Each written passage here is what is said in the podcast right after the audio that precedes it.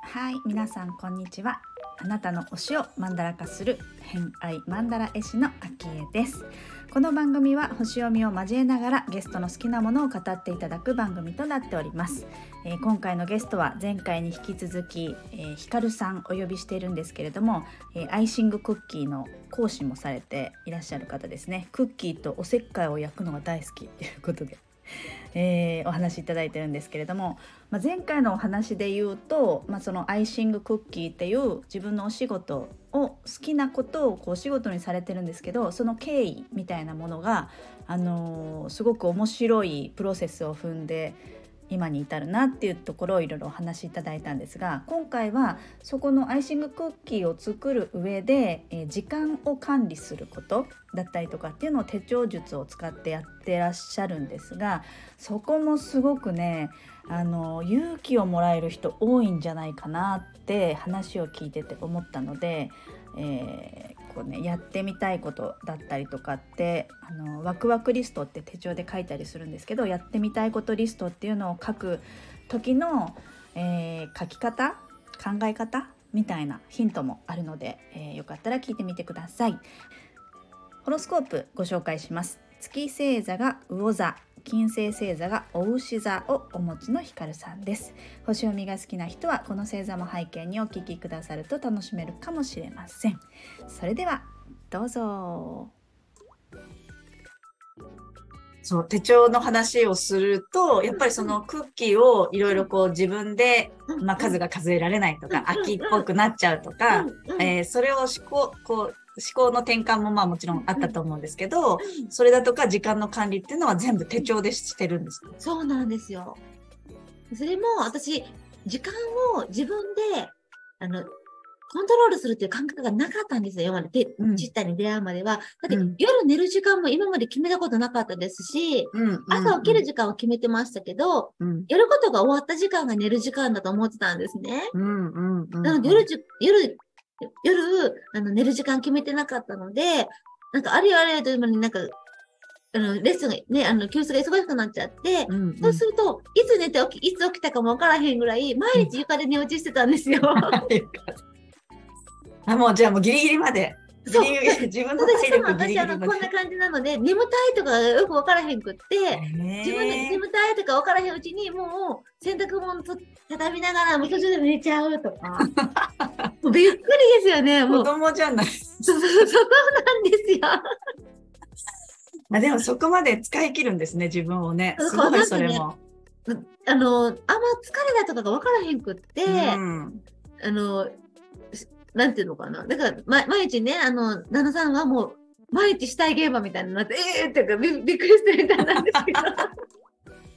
でもやりたくてきっとやっちゃってるからってこと夢ですね。中になっちゃってやってるから、うん。限界が自分の中で知らへんくって、うん。そのぐらいねえへんかったら私ってくたびれちゃうんだなとかも分からへんくって、うんうんうんうん。うん確かに確かに。それを手帳で書き出したんですか？そうなんすですよ。やらなあかんこととかへえタスクもそうですし、うん。あの時間の使い方とかね、そういうのも、この時間はこれ、ねねね私夜苦手なので、夜はもう寝ちゃってダメなんですよ。結局のところ。まあ、起寝きてる寝なきゃできダメな感じ。そうなんですよ。で、これを寝るこ寝る時間を決めれるんで、私に一番最初に、千田先生が私に言った言葉が、寝る時間を決めなさいって言ったんですね。うんうんうんで、もう私それ衝撃すぎて、はぁみたいな。で、まあ私、あの、バカ正直なのだけが取り柄なので、正直に寝る時間を決めたんですね。うんで、もういろいろ諦めて、寝るってしたら、朝起きれるんですよね、やっぱりね。しかもそれだったら朝めっちゃはかどったんですよ。夜貯めて寝て、もうこんなん貯めて寝たら間に合わへんかったらどうしようとか思ってた私が、朝起きたらできるんですよ。うんあ、この時間に私これをするのが良かったんやなとかっていうのを、時間が見えるようになったんですよね。今まで時間見えてへんかったので、もう私って時間がない芸能人ぶりに忙しいとかって思い込んでたので、もうほんと時間が足りないとか思ってたんですよ。確かに確かにね。したら、そんなに。そう時間の使い方知らんかっただけ、みたいな。で、そしたらなんかね、今まで以上にいろんなことができるようになったにもかかわらず、時間が余るようになったんですね。すごいこれはみたいな。革命だったんです、私にとって。ちっちゃに出会ったことが、うんすごいこれはみたいな。なので、すごいとかいうのが、まあ、だだ漏れになり、うん？ちったら何者でもないのに、そうですよね。なんかいつの間にかすごいもうトトトップギアみたいな感じ の。ただ一ユーザーなんですけど、うんなんか、うんうん手帳の使い方教えてほしいとか言われたりするようになっちゃって、でもうん教えられたいんですけど、うんうんうん。でも確かにそこは興味はありますよね。出てくると思います。そこまで革命をした人はどうやって革命をしたのかっていうところはやっぱりみんな知りたい気はしますよね。ででも本当に革命が起きたんですよ、こうやって。それちなみになどれぐらい前のだったんですか起きたのは。2年前。え、2年？2年です。それは衝撃。2そう年なんですもう、もう5年以上やってるかと思ってた。いやいやいや、2年なんですよ。すなので私、4年間はずっと教室をやっててもずっと時間もない、お金もないってずっと赤字だったんですね。うん。けど、毎月すごい生徒さんたちたくさん来てくださってたんだけれどうも、んうんお手伝いもいっぱいお願いしたりとか、うんめっちゃ経費使いまくってたんで、全然赤字のまんまで、なんだけど、全然な時間が使えてへんかったからお金も余らへんかったという感じだったんですよね。うなるほど、なるほど、なるほど。うんうん効率まあ、効率が悪いというかね。そうそうそうそうそう。へえ、2年前コロナのおかげなんですよ。コロナがなかったらうん私、レッスンがなできないってことにならへんかったので、うん。コロナになって何もやることがなくなった時に、ちょっとなんか SNS で手帳タイムとかやってる人が見かけて、うんなんだこれはみたいな。うんうんうんうん。で、で、知ったを知るっていう。コロナ前はリアル教室をされてたんです。そうなんです。なるほど、なるほどうんう。ん今はオンラインとかうん、うん、でそうそう、やってるオンラインもリアルもどっちもあやってる両方やってるんですねう。んうん。へえ、確かに2年前だとそうですね、コロナ時期になるから、そこにこう流れてくる情報の中に手帳してる人にぶつかったわけですね。そうなんですよ。そしたらね、その手帳が私の出身地と同じだったんですよ。あ、あ、滋賀、そう。滋賀県。なのでびっくりしすぎて、運命だみたいな。でうん私、滋賀が大好きなので、うん、こんな感じです。なるほど。そういうことなんですね。うん。まあじゃあ一番最初に寝る時間を決めて、うん。えっ、と、そこで革命が起こり、時間ができ、うん。うん。そこからは、ちった手帳の使い方自体って、こうみんなにこう聞かれると思うんですけど、自分なりに私のオリジナリティがあるなってあ思う使い方とかってありますか？どこ全然オリジナリティは全然ないですよ。全然 全然ないですよ。まあでも自分で使ってるからね、自分仕様にはきっとなってますよね。あれですか、ウィークリーをよく一番使うのはウィークリーな感じ。ワクワクリストですかあ、ね。ワクワクリスト。ううんん。でそれも、あの、今までは、あの、夢とかやりたいことっていうのも、自分ができることの中から選んでたんですよ、私。うんうんうんうん。だから、この、可能性があるもの？そうそうそうそうそう,、うんうんうん。なので、あの、まあ、でも妄想は好きなんですけどう、ん その妄想も自分のできる範囲内だったんですね。だから、あ金ちゃんの仮想対象に出ようって思ったことがないのもそれだと思うんですよ。あー、なるほど。そうそう、そこが私の範囲だと思ってなかったので、諦めてるつもりも全くないんですね。うんうん、うん。諦めてるつもりもないんだけれども、うん自分が手が届く範囲で楽しむっていうのが私のやり方だったんですよ。うんうんなので、そこに応募してみようとかも一切なく、うん。うん。今できることで楽しむっていうのが私の、なんか今までのスタンスだったので、うん。なんか背伸びをして、こういうことに目指して、こういうふうになってみたいとかいうのがあんまりなくて、うん。今自分のできる範囲の中で最大限楽しむみたいな感じだったので、うん。ワクワクリスワクワクリストに、あの、時間もあるし、お金もあるし、あの、才能だってあるし、何だってできるんだよってなった時に、うん。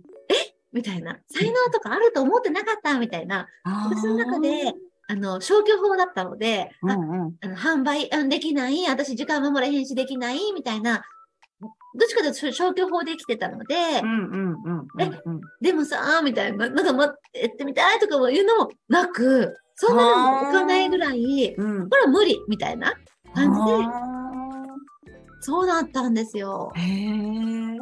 じゃあ自分にできないって思ったから、もうそこからは、そのことはもう消去みたいな。そうそうそう、考えもしなかったんですけど、でもちって使うようになって、何でもできるんで才能あるんだよって言われた時に、うん。その時、レッスンして教えてね、せ卒業生ちゃんたちが、どんどんなんかレッスンも販売もやるようになったんですよ。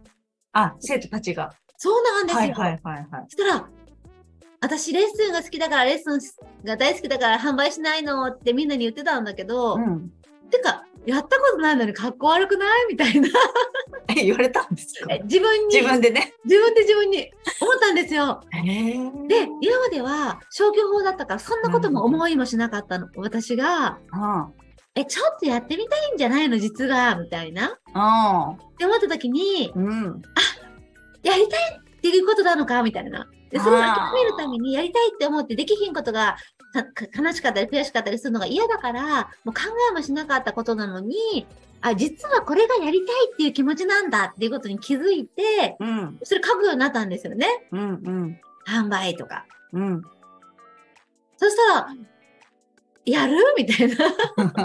やっちゃう？って。やっちゃう？みたいな。で、初めは何個できるかもわからへんし、作れる保証もなかったから、全部10時間で作りましたってなった後に、何巻できましたいる人？みたいな感じとかで販売を始めたんですよ。だから、約束をしたいっていう、誰とも。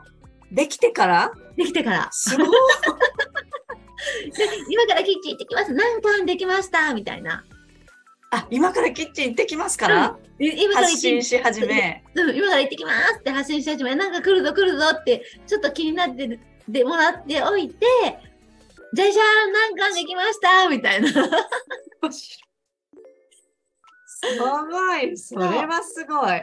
で、だから誰とも約束しへんから、誰約束守れへんかったらどうしようってすごく思ってたんだけど、うんそもそも誰とも約束してへんし大丈夫みたいな。あー確かにリリスクはないですよねうんうんう。んできなかったらできないだし。みそうたいなそうそうそうそう。すごい。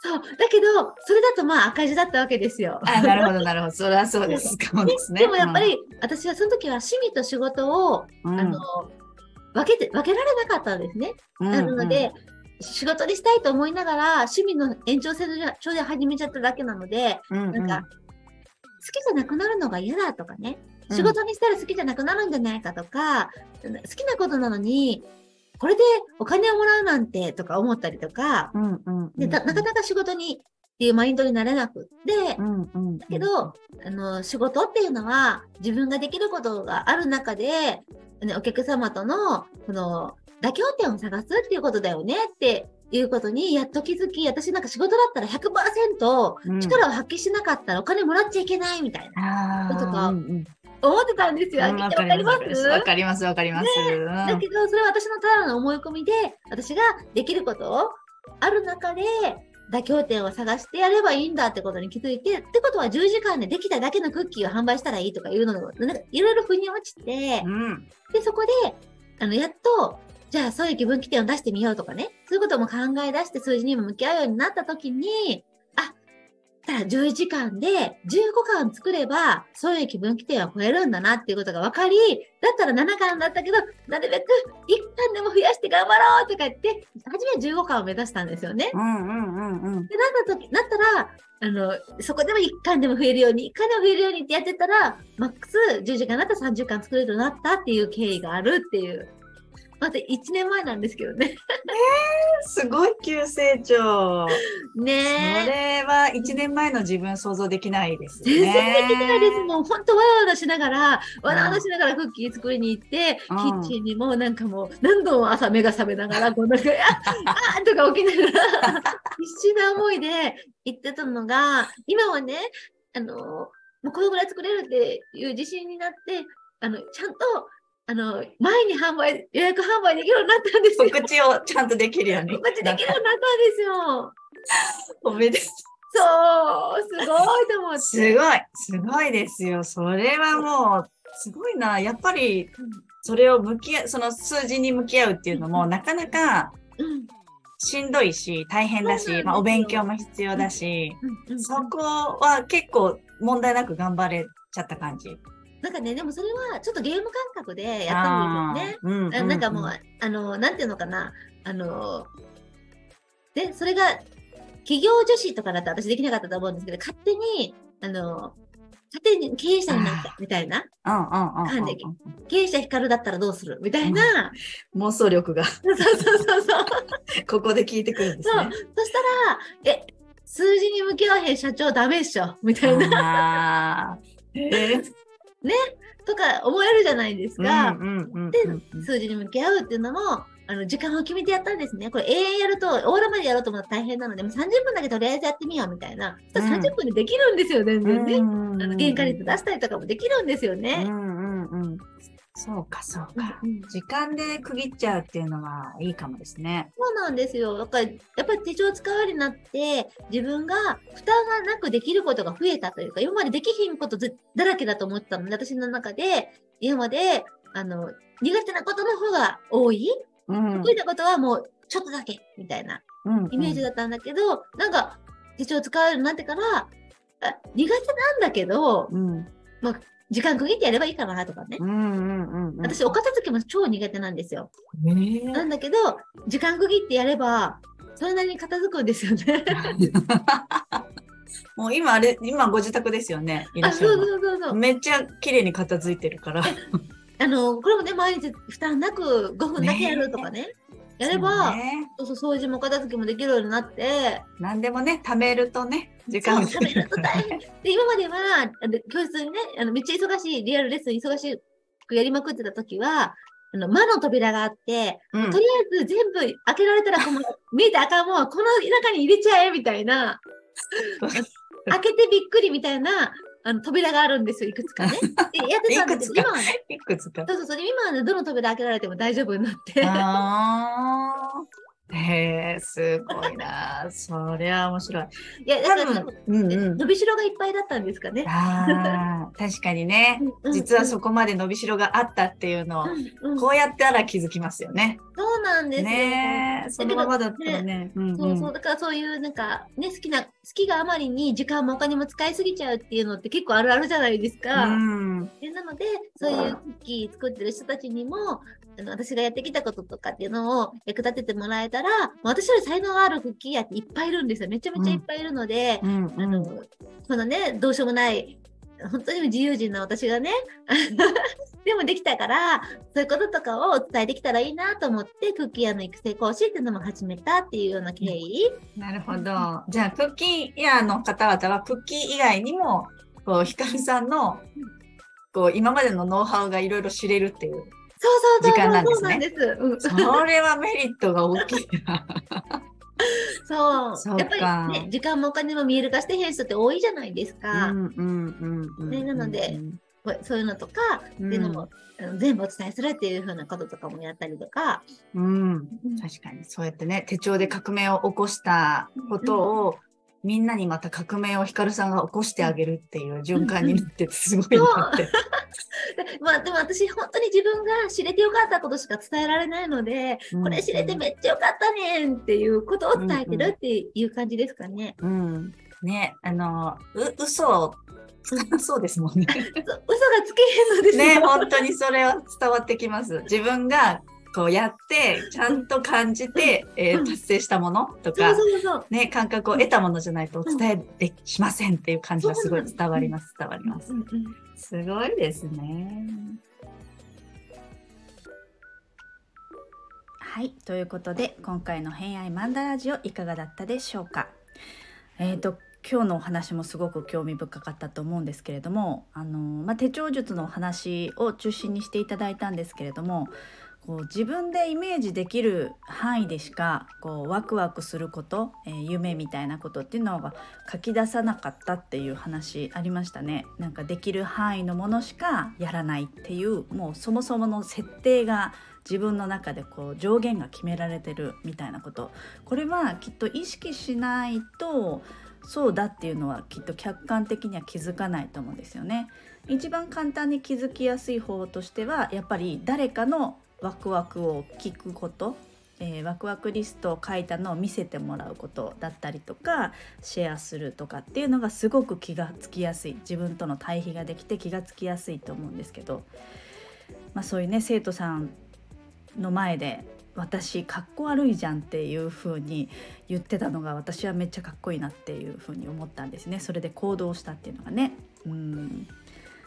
まあ、そういうべきねば的なそうでなければいけないみたいな、あの定義づけ世の中の定義定義づけみたいなものに合わせるのではなくって、自分の性格だったりとか、えー、まあ、嫌なこと得意なことみたいなことに合わせてできることの中で、えー、自分の中の妥協点を探すって中でおっしゃってましたね。まあ、そういう、えー、設定自体を自分で作っちゃう。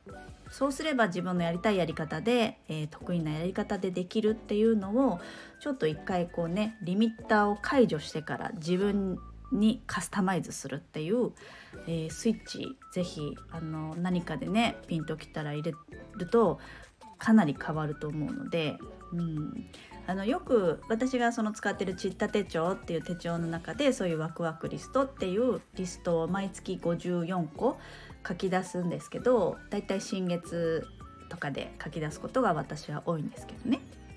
そこで言われてるのは、まあ、その書き出す時に、えー、質問としては、えー、時間もお金もあと若さ年齢制限みたいな若さも全然、えー、ありますと無制限ですと時間もなんか忙しくて追われてるやらなければいけないことがあるとかそういうのはなくて時間もたっぷりあるしお金もめちゃくちゃ持っていてそして、えーと、自分自身が若い何でもできるもうちょっとで老後だとかそういうの全然関係ない若さがあるみたいな条件のもと、えー、ワクワクリストを書いていくとかあとは、えー、よくあるのがあと1年だけ生きられるとしたらあなたは何がしたいですか？みたいな質問もあったりしますね。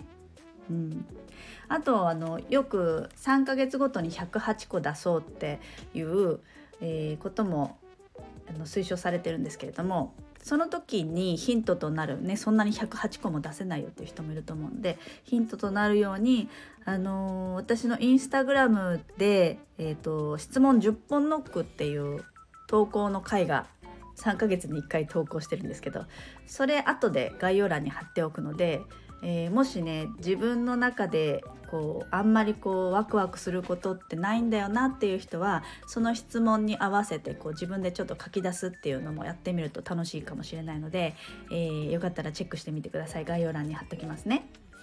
はい、であとはそういう、えーと、その流れでお伝えしますとそういったワクワクリストみたいな今回は54じゃないんですけど、えーと2個から10個だけバッと書き出すワークショップを4月の20日にお羊座満月、えー、新月に合わせて開催するので、まあ、そこでもね、えーと、自分のやってみたいことワクワクすることを書き出すっていうこともできますしああとこの間ライブ配信をして、えー、それこそ3月の22日に、えー、新春お宝マップライブみたいなものをスタンド FM 上でしてるのでアーカイブ残ってるのでそこでは星座別にヒントをお出ししている回があります。